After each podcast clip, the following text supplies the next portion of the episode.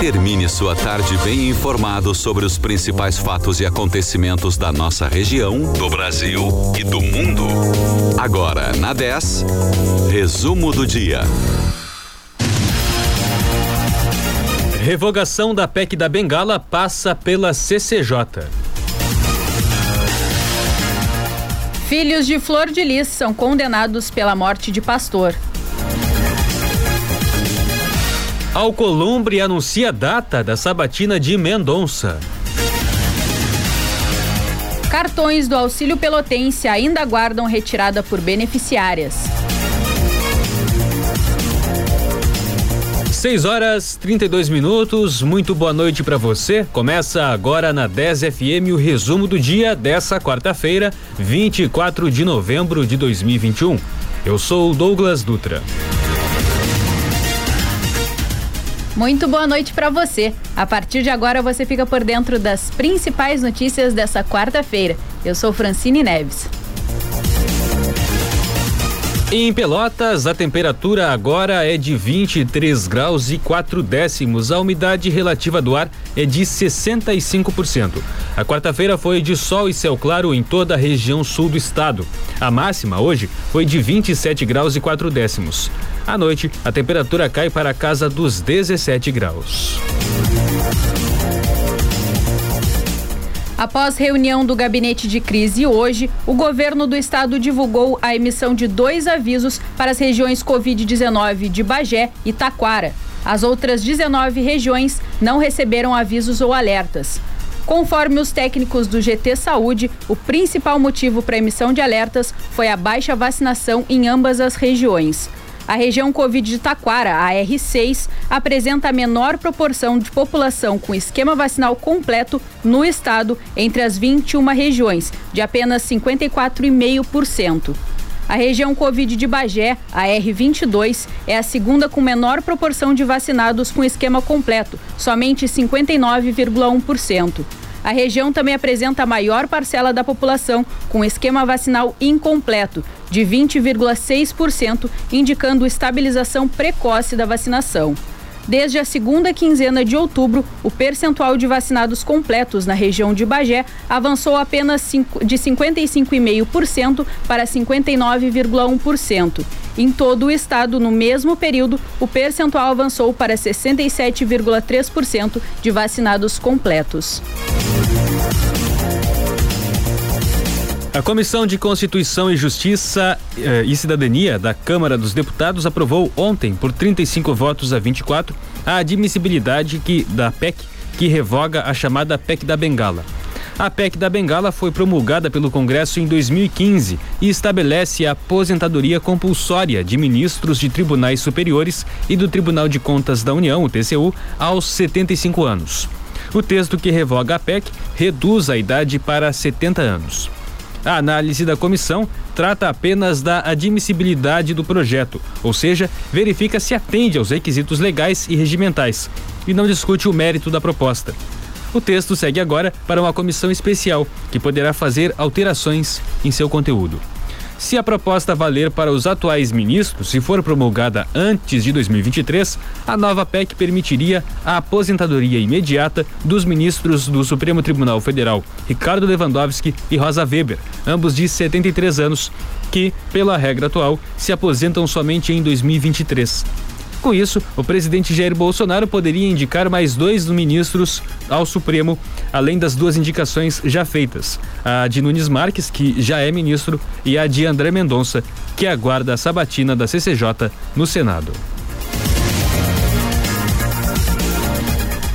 Dois dos filhos da ex-deputada Flor Delis foram condenados por envolvimento na morte do pastor Anderson do Carmo em junho de 2019.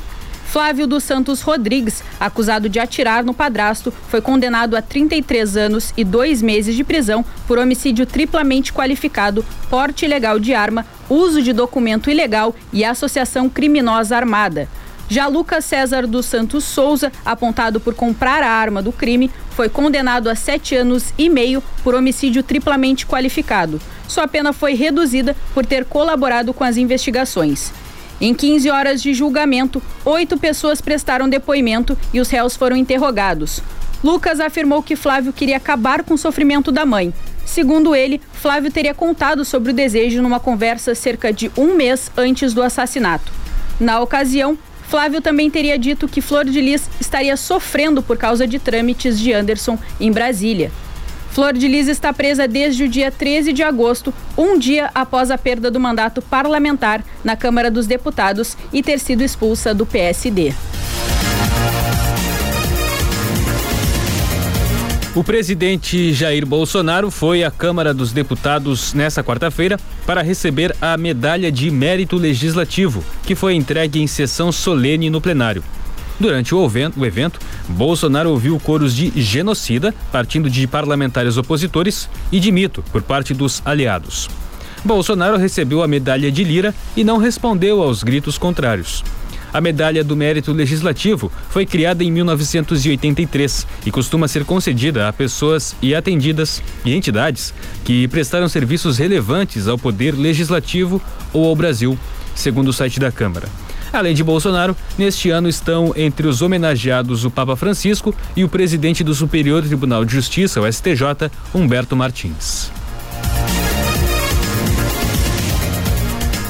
O senador Davi Alcolumbre, presidente da Comissão de Constituição e Justiça do Senado, a CCJ, anunciou hoje que o ex-ministro André Mendonça, indicado pelo presidente Jair Bolsonaro para o Supremo Tribunal Federal, deverá ser sabatinado pelo colegiado na próxima semana. O anúncio de Alcolumbre acontece após pressão do governo e de senadores para que a indicação de Mendonça seja analisada. O senador vinha resistindo a marcar essa data para a sabatina. Depois da CCJ, o nome de Mendonça, se aprovado, ainda precisa passar pelo plenário do Senado. Alcolumbre anunciou hoje a intenção de fazer a sabatina de Mendonça e também de outros nove indicados para cargos na próxima semana.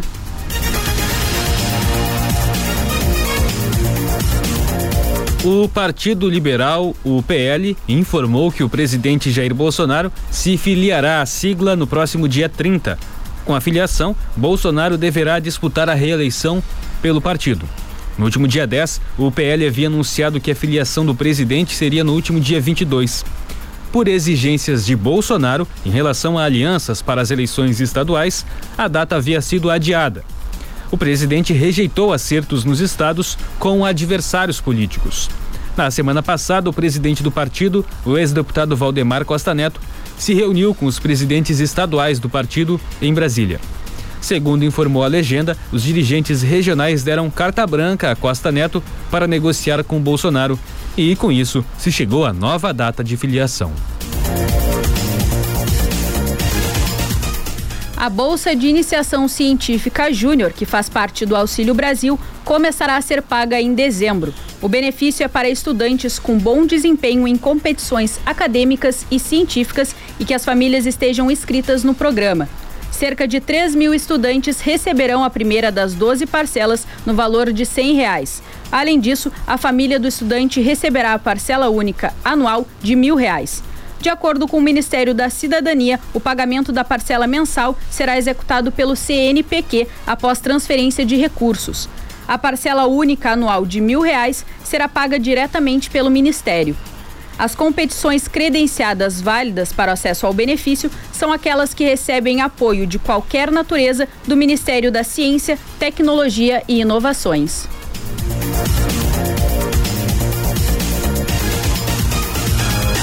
Os testes com o novo aplicativo de votação do PSDB, feitos durante a madrugada de hoje, não foram considerados totalmente satisfatórios pelo comando do partido.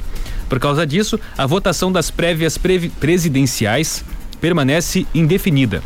Os dirigentes tucanos vão se reunir com outras empresas para tentar encontrar uma alternativa para retomar o processo de escolha do candidato da legenda para a disputa presidencial de 2022.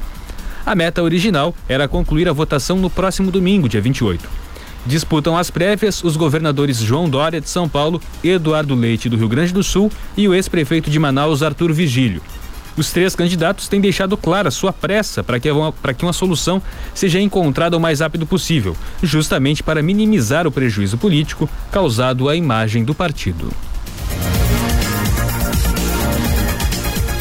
Cerca de 700 mulheres aptas a receberem o auxílio emergencial pelotense não retiraram o cartão para ter acesso ao benefício.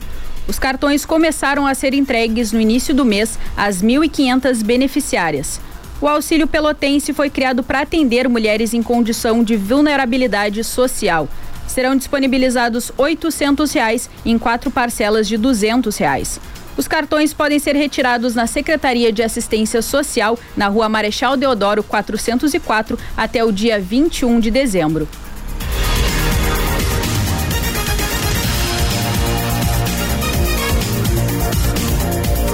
O dólar encerrou em leve queda nessa quarta-feira de 0,25%, vendido a cinco reais e cinquenta e nove centavos.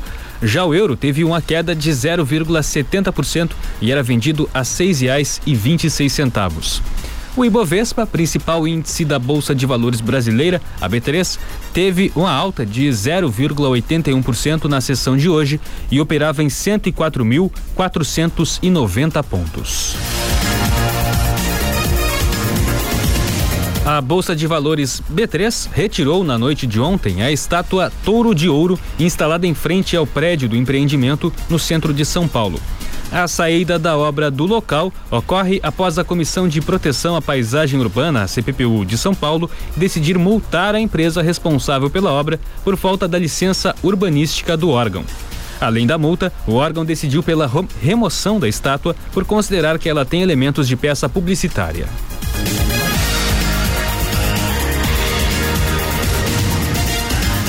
6 horas 43 minutos em Pelotas. A temperatura agora é de 23 graus. A quarta-feira é de tempo firme. À noite a temperatura cai para a casa dos 17 graus. Você está ouvindo o resumo do dia na 10 FM. E no próximo bloco você vai saber. Lançado o edital do concurso da Brigada Militar para o ano que vem. Governo de São Paulo libera obrigatoriedade de uso de máscaras ao ar livre. Então continue ligado aqui na 10, que o resumo do dia volta logo após o intervalo. Essa é para quem tem fome de música. Delivery 10. De segunda a sábado, do meio-dia uma. A maior tela entrega musical da Zona Sul. Você pede, a gente entrega. Mande sua mensagem de texto para 991520610. Para todos os gostos, tem Delivery 10, matando sua fome de música. 10 FM. Peruso Supermercados, prazer em economizar. E a hora certa. 6 e 44 Nessa Ultra Friday ficou fácil curtir seus filmes, séries e jogos por streaming com a ultra velocidade da banda larga da Claro. Assine 250 mega e leve 350 mega com um ano de assinatura Discovery Plus inclusa por apenas 99,99 por mês. É mais velocidade em sua internet. Acesse claro.com.br ou ligue 0800 720 1234. Claro, você merece o novo. Oferta exclusiva Ultra Friday Friday. Consulte condições de aquisição. A Pizza Prime comemora seus 10 anos e quer presentear você com muitas promoções e sorteios. Confira o regulamento nas redes sociais da Pizza Prime Oficial e participe. Pizza Prime 10 anos, anexo ao posto do Guga, na Osório, 1052, Pelotas. 10 FM 91.9. Jornalismo, música de qualidade e interatividade. Novembro Black Opt Óculos. Óculos e armações de grau e óculos solares com até 50% de desconto. Aproveite! Novembro Black Opt Óculos. A melhor Black Friday de óculos do Brasil. Bento, esquina Andrade Neves, Pelotas. Está chegando o Retar 2021. Você vai poder quitar as suas dívidas com o Sanep e ganhar até 100% de desconto em juros e multa ou parcelar em até 300 vezes. E atenção! Neste ano, o Retar vai dar 100% de desconto para os juros e multa devidos entre abril de 2020 e maio de 2021. Todo recurso obtido pelo Retar será revertido em obras para a nossa cidade. Acesse o site do Sanep e solicite sua adesão. Retar, você em dia com a cidade e a cidade em dia com você. Para ficar sempre conectado com a 10, baixe agora o nosso app. Disponível para Android e iOS. Curta sua música preferida a qualquer hora, em qualquer lugar. Na melhor rádio. 10 FM.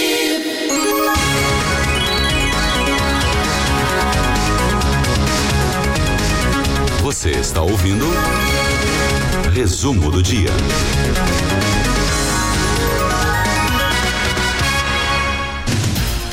6 horas 47 minutos. Estamos de volta com o resumo do dia dessa quarta-feira, 24 de novembro de 2021. E em Pelotas, a temperatura é de 22 graus e 8 décimos. A umidade relativa do ar agora é de 67%. À noite, a temperatura cai para a casa dos 17 graus. A Brigada Militar publicou hoje o edital para o concurso de seleção de novos soldados para 2022. Serão oferecidas 4 mil vagas, com remuneração inicial de R$ 4.689,23. As inscrições podem ser feitas a partir da próxima terça-feira, dia 30, e se estendem até o dia 30 de dezembro. Os candidatos podem realizar as inscrições no site fundatec.org.br, onde também pode ser acessado o edital. Para se inscrever, é necessário ter o ensino médio completo, ter acima de 18 anos e no máximo 25, além de carteira de habilitação na categoria B. A taxa de inscrição é de R$ 92,54. A seleção se baseia em três etapas. A primeira fase consiste em uma prova escrita que será realizada no dia 30 de janeiro. As outras etapas são exame de saúde, capacidade física e psicológico. As datas das próximas fases ainda serão divulgadas ao longo do cronograma do processo seletivo. O Superior Tribunal de Justiça Desportiva, o STJD, agendou para a próxima segunda-feira o julgamento da invasão de torcedores do Grêmio durante o jogo contra o Palmeiras pela 29 nona rodada do Brasileirão. A sessão virtual foi marcada para uma da tarde e terá transmissão ao vivo no site da STJD. Além dessas questões, serão analisadas as ofensas proferidas pelo lateral Rafinha contra a arbitragem e a conduta de torcedores palmeirenses que trocaram socos nas arquibancadas da arena com gremistas. A pena prevista para o Grêmio pode ser o pagamento de multa de 100 mil reais ou a perda do mando de campo de uma a 10 partidas. Já no caso de Rafinha, se condenado, poderá pagar uma multa de até 100 mil reais e sofrer suspensão de um a seis jogos. 6 horas 49 minutos. Você ouve na Rádio 10 FM o resumo do dia com as principais informações dessa quarta-feira, 24 de novembro de 2021. Vamos agora ao comentário do esporte com o nosso colega Edson do Prorrogação. Boa noite, Edson. O ditado popular diz que dos males o menor, e foi o que aconteceu ontem do Grêmio com, ou, quando empatou com as reservas do Flamengo eh, depois de estar perdendo por 2 a 0. É isso mesmo. O Grêmio perdia por 2 a 0 para as reservas do Flamengo. A qualidade individual e, e a própria mobilização que aconteceu a partir do primeiro gol fizeram com o Grêmio pelo menos marcasse dois gols e empatasse o jogo, somou um ponto. Mas não dá para dizer que somou um ponto. Qualquer projeção que não fosse vitória antes da bola rolar, diríamos que o Grêmio perdeu dois. Mas diante do, de todas as circunstâncias, ele acabou somando porque estava escapando os três pontos. Não foi um bom resultado em termos da massa matemática da permanência na Série A do Campeonato Brasileiro 2022. O Grêmio tem Bahia na próxima sexta-feira. O Bahia tem dois pontos a mais que o Grêmio, um jogo a menos. Aumenta a responsabilidade. Um insucesso lá na Fonte Nova pode praticamente jogar o Grêmio na Série B do Campeonato Brasileiro. São 12 pontos para tirar uma diferença de 4. O Juventude é o primeiro time fora da zona de rebaixamento da Série A do Campeonato Brasileiro. O Grêmio tem chegado com uh, conseguiu alguns resultados com times que o, a, o, reserva do Bragantino, a Chapecoense que é a equipe mais frágil da competição, os reservas do Flamengo pontuou, mas o que tem pela frente agora não traz esperança para o torcedor tricolor. O Inter joga hoje, será que vence? É sempre uma incógnita o Internacional. Um abraço a todos e até amanhã. Muito obrigada, Edson. Mais comentários do esporte amanhã, às sete e meia da manhã, no Redação 10. A Justiça da França condenou hoje o jogador de futebol Karim Benzema a um ano de prisão, mas com suspensão condicional da pena por cumplicidade na chantagem ao também jogador Mathieu Valbuena com um vídeo íntimo. A sentença do tribunal francês diz que Benzema se envolveu pessoalmente para convencer o companheiro de equipe a aceitar a chantagem e que o atacante do Real Madrid mostrou nenhuma benevolência com seu ex-colega de seleção. Benzema também foi condenado a pagar 75 mil euros de multa. As consequências do escândalo foram além da justiça. Tanto Benzema quanto, quanto Valbuena deixaram de ser convocados para a seleção francesa em 2015, até o inesperado retorno de Benzema neste ano na Eurocopa. A área técnica da Anvisa aprovou hoje a inclusão de dose de reforço na bula da vacina da Pfizer em pessoas maiores de 18 anos. A administração do imunizante deve ser feita após pelo menos seis meses do esquema vacinal completo. Em contrapartida, a Anvisa informou que a Pfizer concordou em informar dados adicionais de eficácia, capacidade da vacina de gerar resposta imune e segurança da dose de reforço. A Anvisa ainda não havia decidido se iria ou não autorizar o uso da dose de reforço quando o Ministério da Saúde ampliou essa aplicação. A terceira dose da Pfizer ficará restrita somente ao público maior de 18 anos. O governo de São Paulo anunciou que vai liberar a obrigatoriedade do uso de máscara em ambientes externos a partir do dia 11 de dezembro apesar de ainda não ter atingido a meta estipulada pela própria gestão estadual de redução de indicadores da pandemia. O uso continua obrigatório em áreas internas e também no transporte público. O anúncio foi feito pelo governador João Dória em coletiva de imprensa no início da tarde de hoje. A proposta foi aprovada pelo comitê científico que orienta a gestão de Dória e acontece em meio a um crescimento no número de casos no estado. A média móvel diária de mortes registradas no estado de São Paulo foi de 61 hoje. O valor é 34% maior do que o registrado há 14 dias, o que, para especialistas, indica tendência de alta na pandemia.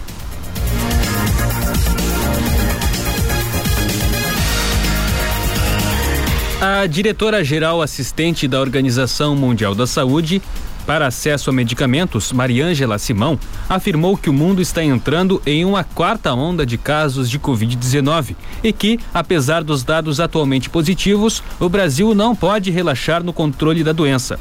A mobilização em torno do carnaval é um dos pontos de preocupação apontados pela diretora. Na capital paulista, a gestão municipal manteve o cronograma e quer criar um comitê com Recife, Salvador, Rio de Janeiro e Belo Horizonte para tomar decisões de forma conjunta. O debate sobre a realização do evento acontece no momento em que o Brasil vê a curva de casos e mortes em queda e países da Europa enfrentam um ressurgimento de casos. Confira o cronograma de vacinação para amanhã em Pelotas. Nas UBSs da cidade, exceto as sentinelas, das 8h30 às 11 da manhã. Nas UBSs Fragete, Lindóia e Porto, das 8h30 da manhã até as 3 da tarde. No Laboratório Municipal, as aplicações acontecem da 1h30 até as 5 da tarde e no Shopping Pelotas, das 5 da tarde até as 9 da noite. Amanhã, quinta-feira, terá drive-thru no centro de eventos das 9 da manhã até as 5 da tarde, destinado à aplicação de terceira dose em idosos com 60 anos ou mais que tenham recebido a segunda há pelo menos cinco meses. Também será aplicada dose reforço nesta quinta-feira para pessoas imunossuprimidas que tenham recebido a segunda há pelo menos 28 dias. Em Rio Grande, as aplicações da vacina contra a Covid-19 acontecem em todas as unidades de saúde, das 8h30 às 11h30 da manhã. Na sala extra do cassino, no posto 4, na hidráulica e no Parque Marinha, a vacinação também está disponível durante a tarde. A terceira dose em Rio Grande começou a ser aplicada hoje em pessoas de 50 a 59 anos que tenham recebido a segunda até o dia 30 de junho e seguirá sendo aplicada nessa faixa etária até o fim dessa semana. O Ministério Público denunciou nesta quarta-feira 10 pessoas por participação num, num, suposto esquema de abate, venda e compra ilegais de carne de cavalo na Serra Gaúcha.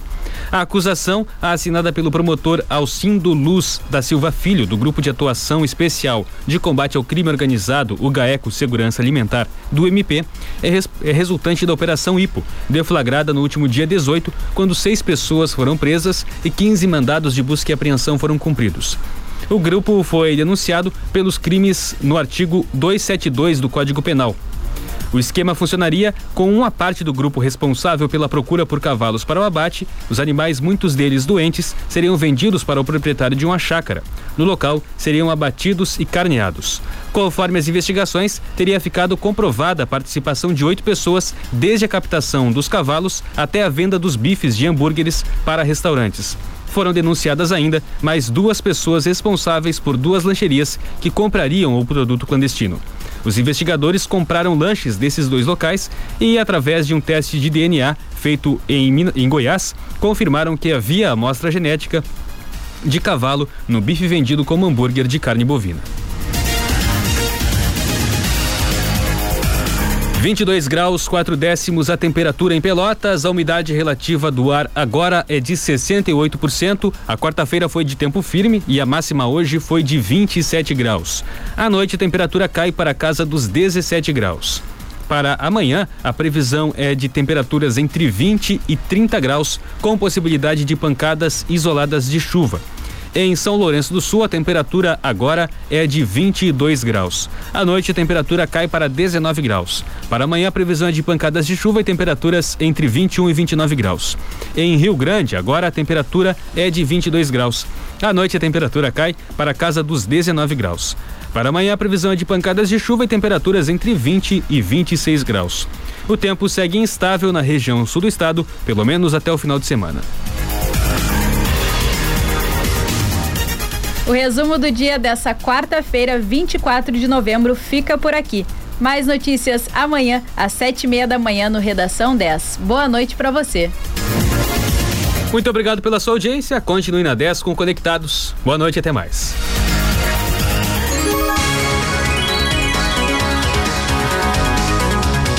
Você ouviu o resumo do dia. Em alguns minutos, este programa estará disponível em rádio10fm.com e nas plataformas digitais.